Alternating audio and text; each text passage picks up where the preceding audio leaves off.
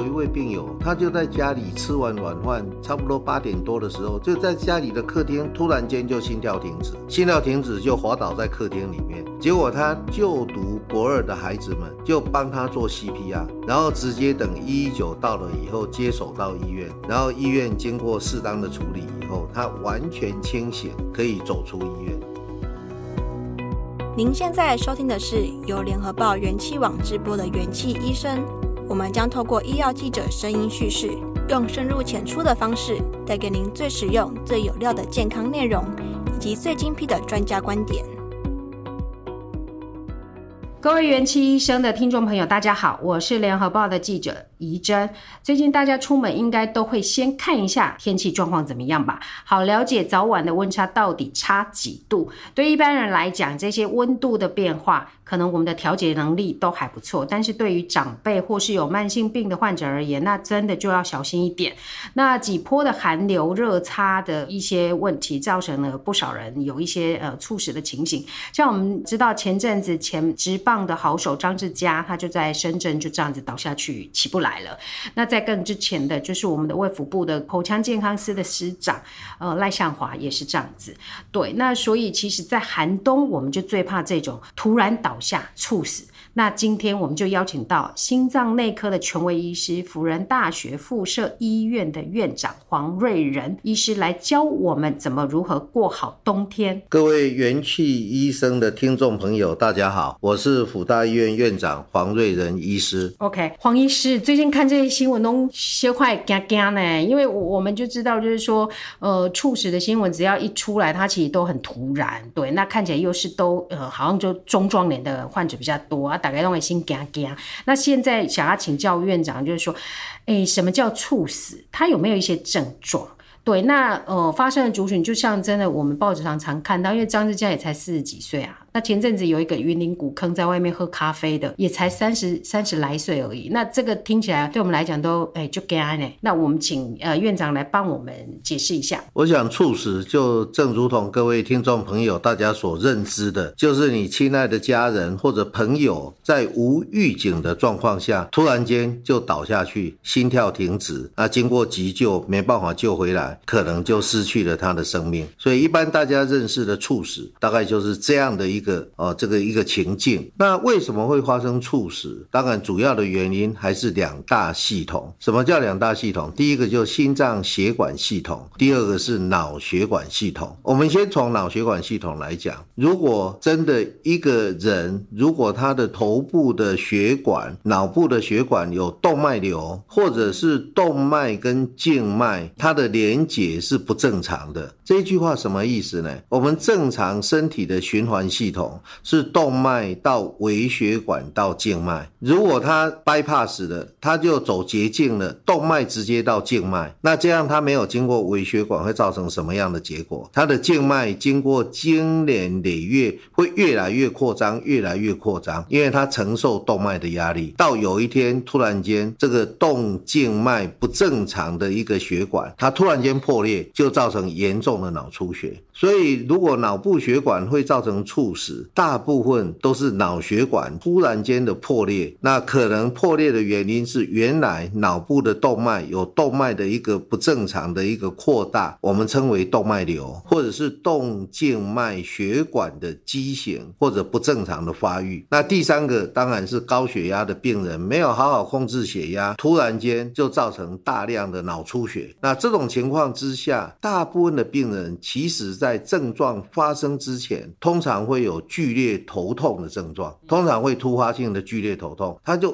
突然间头就很痛，然后喊了头痛以后，说不定没几分钟，他可能就丧失了意识，就倒在地上。如果前面有头痛这样的一个临床症状，我们就比较倾向于他的诊断是属于脑血管破裂这样造成的猝死。当然，如果有机会，病人有机会送到医院，我们一做电脑断层，马上就可以区分他脑部有没有严重的出血，就可以知道他是不是脑。脑血管所造成的猝死。那回到心脏血管系统来讲的话，心脏血管系统大概比较简单的了解就是两大疾病。第一大类的疾病就是急性心肌梗塞所造成的致命性的心律不整，然后当场就倒下去，心跳停止。我们知道，从国内外的医学研究，一位病人如果他的冠状动脉就是心脏的动脉突然间血流完全中断，造成这个路马上就不通，然后造成急性心肌梗塞，这样的病人在发病的前二十四小时之内，就是第一天急性心肌梗塞的病人，他有五分之一的机会会并发，就是合并产生致命性的心律不整。这种心律不整我们没办法自我控制，它一旦发生，它可能就等于心跳停止，它就倒下去了。我想这样的情境，各位听众朋友都常常看到，所以这个五分之一这个机会是非常大的，是非常多。大家可以想见，五个急性心肌梗塞就一位发生并发致命性的心律不整，所以这二十 percent 是非常大的一个机会。所以这是一个心脏造成的猝死最重要的原因，就是急性心肌梗塞。嗯，第二个比较常见的原因就是心律不整，就是心律不整，它可能它本身有基因的病变，可能就是它身体的基因有异常，不过原来可能都不知道。也就是说，心律不整所造成的心脏原因的猝死，我们简单讲，就心律不整的心因性猝死。那这是第二大常见的原因。嗯嗯。当然还有一些少见的原因呐，正如同刚刚这个怡珍提到的，像运动员张志佳先生这个运动员，运动员因为他本身都常常在运动，我们比较常见的运动员的猝死，很多的病因是属于他先天性他的心脏肌肉就比较肥厚。嗯，有一种大家比较不熟悉的疾病，它的病名称为叫做肥厚性心肌病变，就是肥厚性的心脏肌肉的病变。那这一类的病人，他在做剧烈运动的时候，就可能比如说职业篮球员、职业运动员、职业的美式足球员，他正在比赛、正在场上剧烈运动的时候，突然间造成猝死，那很多都是属于肥厚性心肌病变这一类的一个原因。嗯嗯。哦，所以大致上来讲，猝死可能会造成猝死的病因，大概是有这几种类。OK，所以其实刚刚听院长在讲，就是会造成猝死，包括心血管的问题啦、脑血管系统的问题，还有我们比较常见就是高血压这方面的问题。那院长，我可请教一下下，像脑血管方面的问题，刚刚有提到，就是你动静脉的问题，或是动脉的血管瘤，这个应该一般人会知道吗？因为我发现有时候就是好像你走了，或是发生问题之后送到医院才会去知道这个问题。那如果我们动静脉血管瘤，或是动静脉，就是刚刚。讲就是联系连接异常的状况下，我们要怎么样知道有这方面的问题？现在因为医学真的是比较进步，所以我们在做健康检查的时候，可以做脑部血管的磁振扫描，就是大家所熟悉的核磁共振。哦，OK。不过现在我们不喜欢“核”这个字，所以我们就叫做磁振扫描。嗯，事实上它也没有核啦。嗯，所以我们中文翻译其实不是很贴切。嗯，我们做磁振扫描其实是完全没有辐射线的。嗯。嗯，完全没有辐射线，嗯、所以磁振扫描这个比较单纯，它的显影剂也很少有机会会过敏，嗯嗯、所以磁振扫描是一个好的检查工具。另外一个当然可以做，就是打显影剂的头部血管的电脑断层摄影。嗯，那大概我们在健康检查就可以知道你的脑部的血管有没有动脉硬化，有没有动脉瘤，有没有动静脉畸形。OK，那当然检查出来，那进一步做预防性的一些治疗，这个就进一步再评估。现在的医学是比较进步.是可以事先在健康检查可以知道。OK，了解了解。那其实呃，大家因为在包装杂志上看到的猝死，大概就下去就起不来了，就走。那我我我不知道，因为刚刚有提到有很多的原因造成可能就是让你倒下的原因。那有没有所谓的黄金的急救期？那如果救起来的机会有多高？会不会有一些后遗症？对，这是一个重要的问题。嗯、我想基本上各位听众朋友大概一个概念，就是我们脑。不，我们的头脑是非常脆弱的。这个脆弱的意思就是说，你心跳停止，没有血流的供应四分钟，就几乎没办法救回来。所以这个时间非常的短，只有四分钟。当然，在临床上，如果年轻人可能有机会，比如说八分钟、十分钟的心跳停止，有机会还可以恢复清楚的意识。但是平均而言，我们心跳停止的病人，你的血流中断。这个时间不能超过四分钟，所以四分钟就是所谓的黄金时间。那现在这个医生问到的问题，这些人有没有机会被救回来？我们先这样讲，如果他是一个脑血管破裂造成猝死，当然你救回来就必须要评估他的脑血管、他的脑的组织破坏有多大。当然，他也是广义的脑中风的一种，那就必须要评估他的中风多大，将来的后遗症能不能清醒等等，就会有后续的问题。心脏的原因是不一样。心脏的原因，如果你及时就给他，就是说，你立刻他倒下去以后，你立刻就给他 CPR，就是尽量减少他血流中断的时间，马上给予这个 CPR。然后我们现在台湾的社会真的非常进步，你就赶快有人打电话给一一九，一一九的消防队员，他们都受过急救的训练，所以你一定要明确的告知你亲爱的家人或朋友在什么地方，你在一一九到达之前或者一。一九的消防队员接手做 CPR 之前，你的 CPR 绝对不能中断啊！因为你一旦中断四分钟，他即使醒过来的机会就非常的渺茫。大家必须要这样的概念。所以你的 CPR 就是维持，就是外部的力量维持心脏的血流，其实就等于是维持脑部的血流。嗯，这个中断绝对不能超过四分钟。基本上的概念是这样。那目前台湾的这个整个团队，消防队员，然后跟医疗的一个结合，真的做得很好。我说目前做得很好，什么意思？三十年前，我们讲台湾不要讲很久，三十年前你在街上看到一个路倒的病人，突然间猝死的病人，在百货公司倒下去，心跳停止，在餐厅几乎没有一个救回来，因为大家都没有 CPR，大家只有把它弄到担架上，把它送到医院，这个时间都远远超过四分钟，对，不可能再怎么。快都不可能。那现在我们马上就有很多热心的人士看到人家倒下去，马上就 CPR，马上也有人打电话给一一九，一一九来专业团队接手，再把这个病人、这个入岛的人、民众送到医院，医院的团队再去做心导管，把这个血管打通，或者给他电击等等等后续的医疗专业的治疗。我们现在真的很高兴的告诉各位听众，我们现在就是在医院前。到院前就心跳停止的病人，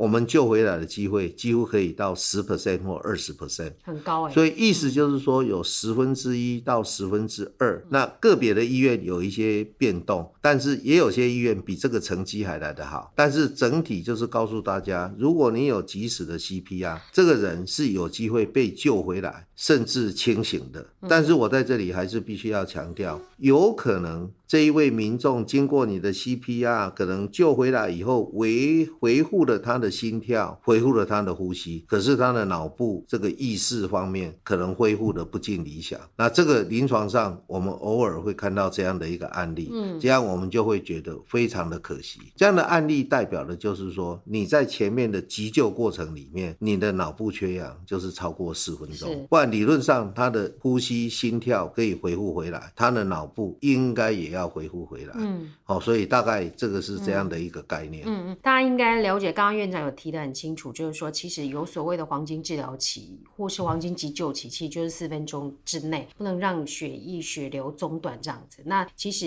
诶、欸。大家都要去学 CPR 啦，这件事可能是比较重要的。嗯、就是想要我在这里也可以给各位听众朋友就一个例子。我突然间想到，我有一位病友，他就在家里吃完晚饭，差不多八点多的时候，就在家里的客厅，突然间就心跳停止，心跳停止就滑倒在客厅里面。结果他就读国二的孩子们就帮他做 CPR，然后直接等一一九到了以后接手到医院，然后医院经过适当的处理以后，他完全清醒，可以走。走出医院。这个案例让我非常的深刻。我说我们台湾的 CPR 教育已经教育到国中生了，所以我都跟这个这一位病友，真的救你的就是你的孩子，是真的。他当时做了非常足够的 CPR，等一一九团队来接手，所以这个案例我印象非常深刻。所以在这里，我想医生所提到的，应该我们在台湾这个时候应该是要做全民 CPR，大家都要学习 CPR，有一天说不定会救到你亲爱的家人。或者你的好朋友。对，这真的是很需要啦。那再来一题，就是要问一下，就是说，呃，当然这些事都不要发生最好了哈。但是听起来他还是有一些些的症状，或是有一些问题，比如说像呃去做脑部的检查啦，发现有动动静脉出现一些问题，可以及早去做治疗。但是因为有时候冷气天气变冷之后，有时候。就会有一点不舒服。我我突然想到，前阵子张志佳他们后来有有。家人有到深圳去，就发现说，哎，好像看到监视录影器，他头晕还是什么，步调有点不稳。那这让我想到，就是说，如果我们自己在天气变化很大的时候，那他有一些头晕头痛的时候，那他又有自己有一些慢性病的问题，这个时候我们可以做什么样的处理？那家人可以在旁边怎么去协助？因为张志佳他是单身一个人啦，一个人住，所以可能在那个及时的状况下，没有像您的病人，就是呃吃饭倒下去，儿子可以在旁边救他。对，那像这个部分有没有需要提醒的？嗯，当然，临床上这样的情境是有点复杂，不过最常见的还是血压的不稳定。嗯，如果天气变化，尤其在天气冷的时候，像最近台湾的天气不太稳定，那天气冷就会造成血管收缩，所以一般来说血压可能就会上升。所以在天气冷的时候，有慢性疾病，包括糖尿病、高血压、高胆固醇血症的这一群病友们，我们更为强调，你必须要好。好好的量测血压。那一般来说，我们目前国际上高血压的定义，就是你在医院里面量，如果你的收缩压或者是讲高的血压超过一百四十，那低的血压超过九十，或者是舒张压超过九十，如果你的平均数值是超过一百四或九十的话，我们就认定高血压。但是如果在家里量，哦，我们现在特别强调，家里，如果你是在家里量的话，我们的标准。更为严格，就是你的收缩压如果超过一百三十。就舒张压超过八十，所以我们的标准会减十，所以一百三八十，你就要小心你的血压是有点高。嗯，所以至于血压高，并不是说一定要吃药，你就开始要注意你的饮食、运动。哦，饮食就不要吃太咸，不要吃太油。那运动的话，当然你可以选择，比如说骑单车、游泳、慢跑、走路等等各式各样的运动。那只要有运动，或者每天走路超过七千五百步，这些。都是我们建议的运动。如果你的血压已经开始有点高，我们会建议你先从生活形态的改变，生活形态就是包括饮食跟运动的改变的着手，然后你再测血压，看是不是会回到一百三八十以下。如果还是没有办法，当然现在高血压的药物有很多的种类，那可以跟医师配合选择适合你的药物，好好的控制血压。那这个是对慢性病的防治是非常重要的一个部分。院长，我我想请教一下，其实刚刚谈到就是说大大部分主要的原因在冬天可能都还是血压的控制不稳造成的。这让我想到哈，就是说其实量血压应该也不是量一次就准。那血压到底要怎么量，它才算是一个比较合格，或是比如说他要观察多久，对，那才是一个呃判断他是不是血压过高的一个状况。其实这个问题让我想到就是说我的家人就是我的婆婆，她就是本来血压都控制的不错，可是她真的到了。十月份左右，去年的十月份，天气开始有变化的时候，哎，会压的变管。那他自己因为警觉性很高，嗯、那他就会觉得有点头痛、头晕，他就知道他要去量血压。那一量，果然真的就是高的血压到一百六、一百七。那他当然就是自己在吃药，但是会有这种，就是平常都很不错，但是到某个 天气变了或某个季节还是什么样的时候，血压就突然有一些变化。对，这个这个血压怎么量，还有血压变化的这个部分，请院长再帮我们。解释一下。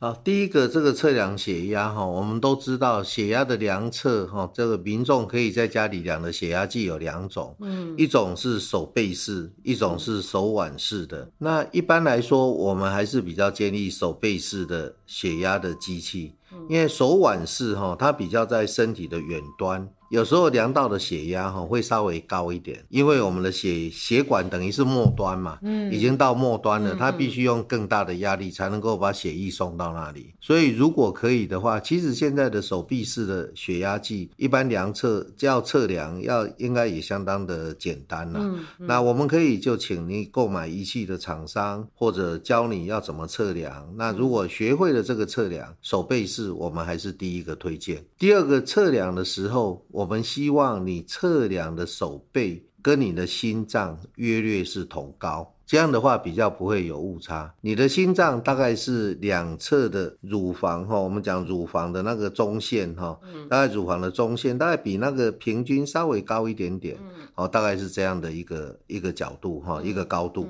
那第二个就是你置放的位置。第三个量测的时间，我们一般的建议是早上量一次。晚上量一次，这是标准的测量，每天量两次。那早上什么时候量呢？就起床后吃早餐之前，就是空腹的时候量一次血压。那晚上呢？我们建议是吃完晚饭睡觉前量一次血压。所以你可以早上、晚上的血压的记录，还可以空腹饭后的记录，因为这主要的目的是我们可以做比较。那再来一个原则，如果你有时间的话，不是那么赶。你要量血压，最好是坐着休息三到五分钟之后再开始量。你不要一坐下来匆匆忙忙套上去就开始量，那这样的话，通常第一次的血压量到的血压会比较高。是，你在休息以后，它就会慢慢稳定下来。嗯。如果你血压不稳定的情况下，一般来说你量血压就早上一次，晚上一次，你就忠实的把它记录下来。嗯。但是我们很多听众、很多病友非常的可爱，第一次的血压太高，他很不。满意，他就量第二次，第二次又太高不满意，他要量到他满意就量了好几次。一般我们也不太建议这样，是就是说每一次的量测，我们建议就是说，如果第一次量的你觉得太高，隔两分钟以后再量第二次。如果你真的还是觉得它，一般来说两次就够了，嗯，一次就已经可以了。我们可以给你八十分，如果量两次已经 九十几分的啦。如果你觉得不满意，隔两分钟再量第三次，这样就好了。你三次的记录就忠实的记录下来，是啊，给你的医师做参考。你不要千万再量四五次，要一天到晚量血压，这个不要。院长，我们既然谈到血压的问题，想要请教一下，因为血压有一个称号叫做无声的杀手，那表示。他有可能没有什么症状啊，因为让你也没有不舒服，但是就。之后就脑出血就倒下，这个是什么样的情形？医生讲到一个非常重要的问题，我们有一些病友就高的血压可能两百，低的血压一百三，他就到门诊，在坐在你面前，你问他说你都没有不舒服，他斩钉截铁的说他人都很好，他只是最近去测量血压有点高，所以人家朋友叫他需要来看我们的门诊等等，所以这些都在在的显示我们的身体会去适应这么高的血压，但是你都不知道，毫无感觉。所以，唯一你要知道你的血压是否正常，唯一的方法就是你一定要好好乖乖的测量血压，尤其在家里测量血压。我们有提到如何测量血压。另外一个非常重要的讯息要告诉各位听众，就是脑出血的病人。他的病因百分之九十脑血管破裂，百分之九十都是血压没有好好控制，也就是百分之九十都是高血压的病人造成脑血管破裂。我们刚刚有提到的脑部血管的动脉瘤或者动静脉畸形，它造成破裂造成脑出血，它只占百分之十的比例。其实这种疾病还是属于相对比较少见的疾病，最常见的还是血压过高，没有好好控制。所以在这里还是提醒我们各位听众朋友，血压，尤其在天气冷的这一段时间，如果家里有血压计的话，如果你原来你不是高血压的病友，没有关系，你没事你就量量你的血压，千万不要超过一百三八十。如果原来你就是高血压的病友，一定记得在天气冷的时候，最好乖乖的早晚各测量一次血压，长保健康。对，其实院长刚刚提到一个重点，量血压其实他的观察是一个记录啦，就是说你也不要量一次高很高就吓得要死，他所以所以医师会请你就是说去做记录。方便在做诊断的时候，它有一个依据。那这让我想到，就是说天气温度的冷热，好像对血管会产生一些变化，才会有所谓的血压的高跟低的问题。那我曾经看过一篇报道，就是说通常好像是第一波的寒流、冷气团的来临，那时候发生猝死或发生不舒服的状况，好像会增加。这原因是什么？尤其现在的天气一下热一下冷，一天冬天一天夏天，很难适应呢。这个大部分在天气冷的时候，刚刚有提到，就是天气冷，我们身体自然的反应就是血管收缩。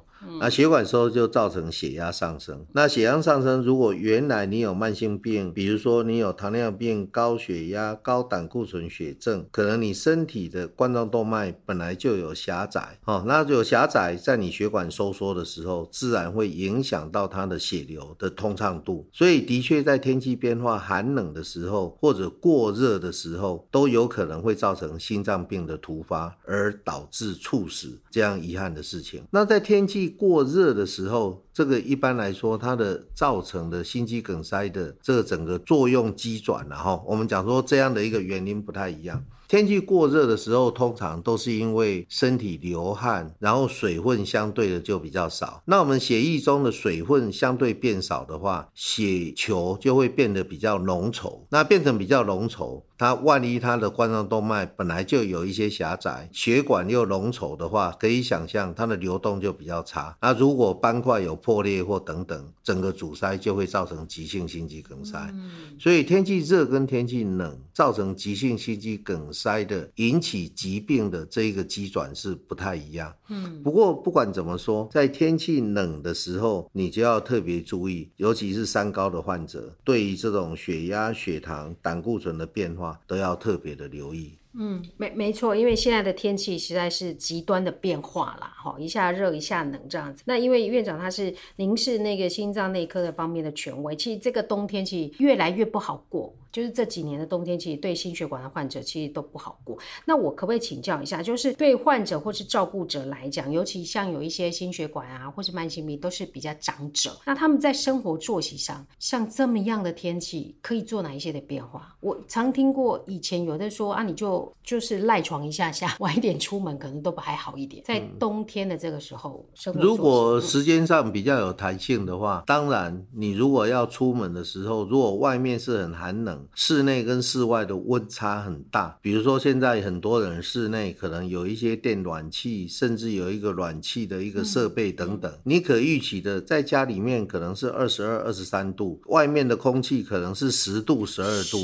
所以你碰到这种情况下，这个两边的温差很大，你要出门的话，先决条件就是保暖措施一定要做好。你不要说一出门的时候，身体就大面积的碰到冷空气，造成血管收缩，这样血压的变动相对会比较大。所以一般来说，如果你必须要出门，就必须要做这样的一个准备。那第二个，当然你如果时间比较有弹性，我们都很清楚，白天的时候温度通常是比较高。那清晨或者是傍晚、夜间的时候，温度都比较低，所以你可以出门的时候，比如说早上十点出门，下午四点就回到家。那这样的话，大环境的温度相对的跟室内的温度。温差就不会那么大，所以这些都是我们可以注意到的细节。刚刚院长提到，就是说夜间的温度跟清晨的温度其实是比较低的。其实大家可以留意一下，有时候你在晚上睡觉的时候，那个救护车的声音其实就是在夜间 跟清晨的时候，因为可想而知，那时候的温度其实是最低的。对，